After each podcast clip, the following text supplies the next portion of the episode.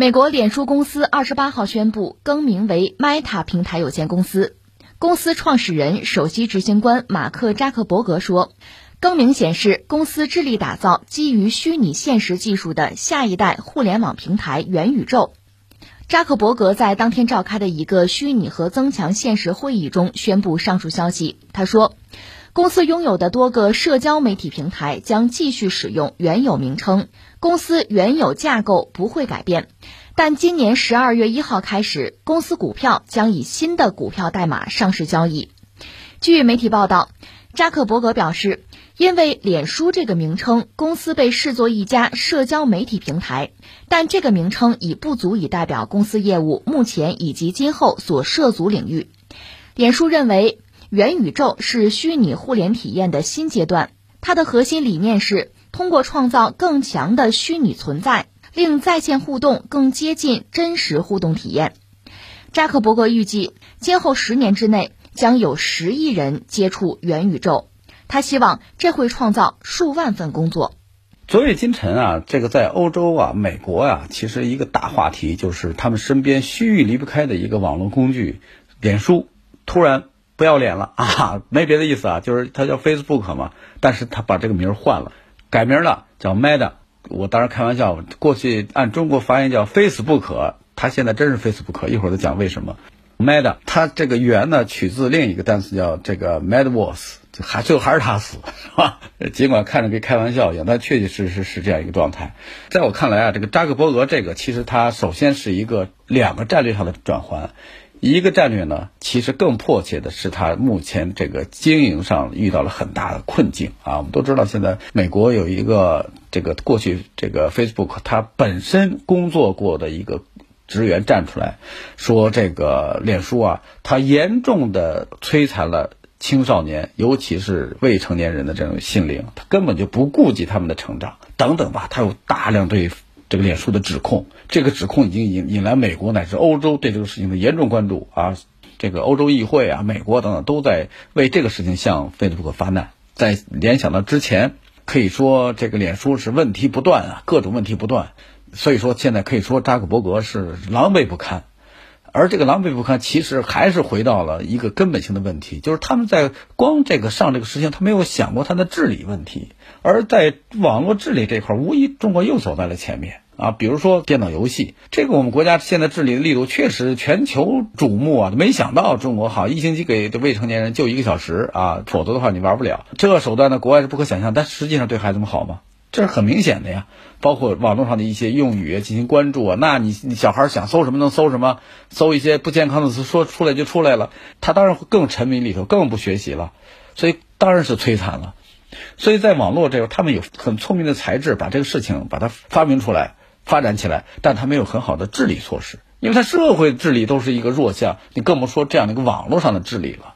所以说呢，现在其实是脸书也好，等等几个美国互联网经济蓬勃向上，现在遇到了一个第一次大的爆发，其实不是第一次，但总的爆发其实这是一次，就是对针对他们的多重质疑，像乱箭一样射向他们，射向扎克伯格。所以他现在急需把这个状态转一下焦点，怎么转呢？我不要这个 face 了，好吧，我不要这个得了吧，我去虚拟世界去啊，现实世界不容我，我去虚拟世界游，嘿哈，他跳到这个元宇宙 Mad 里边啊，他没想到里边是 Madverse，你还是不一定能怎么活。至于为什么不能活呢？一会儿我会谈。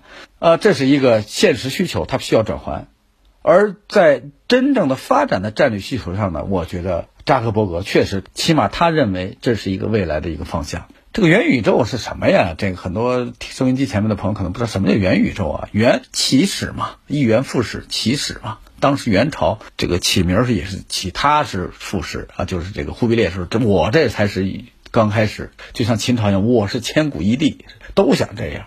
这个谁呢？这个扎克伯格呢？他觉得这个元宇宙是我首先提。所以我把元宇宙这个概念，我要发挥到极致。我是第一个把它发挥到极致的，我把它真正形成产品，形成系列化。我甚至连名儿都改了，Meta 哈，那个卖的 是买的是吧？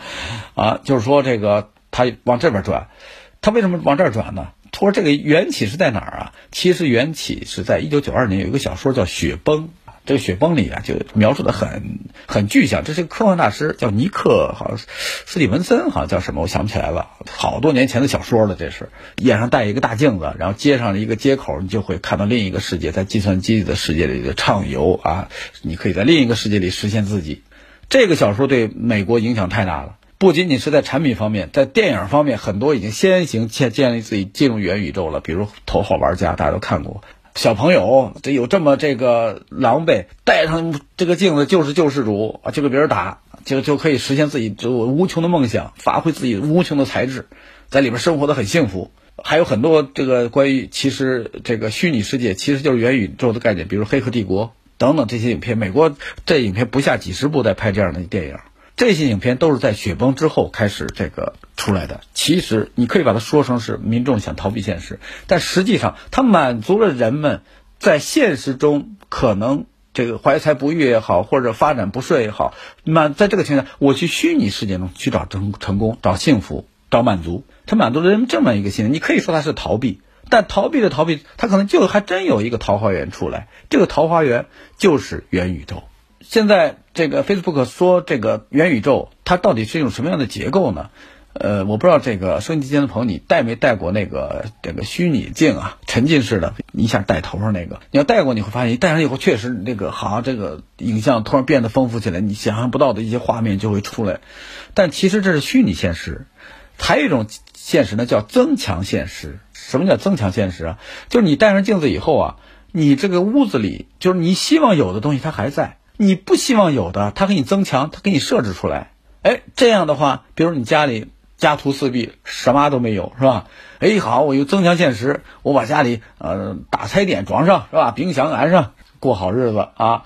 完了以后呢，在里边你可以按照自己的想象，在虚拟世世界里无所不能的，想拿钱拿了一把钱，想干这干那。当然，它有秩序啊，一会儿我会谈到秩序，它里边有它的规矩和秩序，但里边你可以这个按另一种状状态来生活。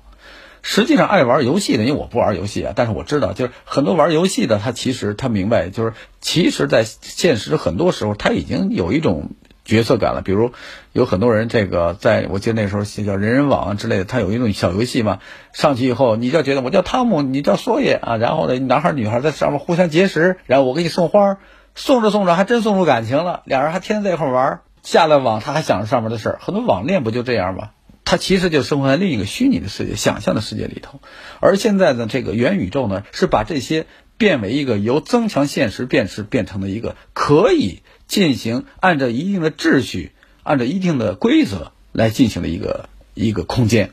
这个空间可能需要的是你得戴上那个眼镜才行的，但你戴上眼镜以后，你就可以在另一个秩序里，像现实生活中一样生生活啊，甚至你还可以跟同事一起开会，把它拉到一起来进行开会，没有问题。包括你在里边也可以按里边的一个生存的这样的一个货币啊，什么都会有的，所以这就会创造一个什么呢？就是新的一个社交环境。我们都知道社交这个也现在有很多这互联网社交，这个微博啊、微信，这这是其实就社交媒体嘛。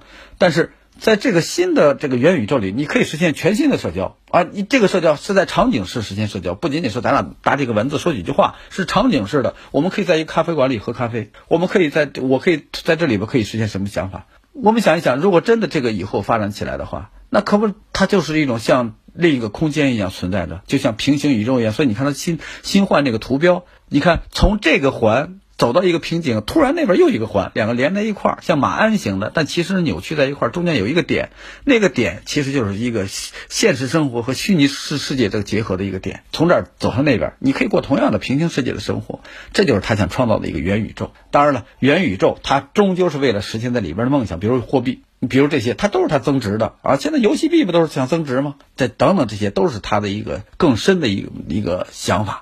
所以说，这个确确实实对未来来说，对未来很紧张的人们来说，确实它可能确实是一个领域。所以我们国家很多这个互联网企业等等已经开始布局了，包括字节跳动，今天股价大升，因为它有这个概念。很多很多这个社交，包括什么骚啊，什么新新上来那个，很多这个都在做这样的一些事情。所以我觉得我们可以不关注脸书它的变化，但是我们应该不能忽略它的场景，因为它兴许在科技界，它就是一个未来的一个新的一个领域。习近平总书记有一句话我们要记住，就是我们不要把别人的昨天当做自己的明天。他们想做的明天，我们同样要看到，甚至我们要超越他，这才是我们要的明天。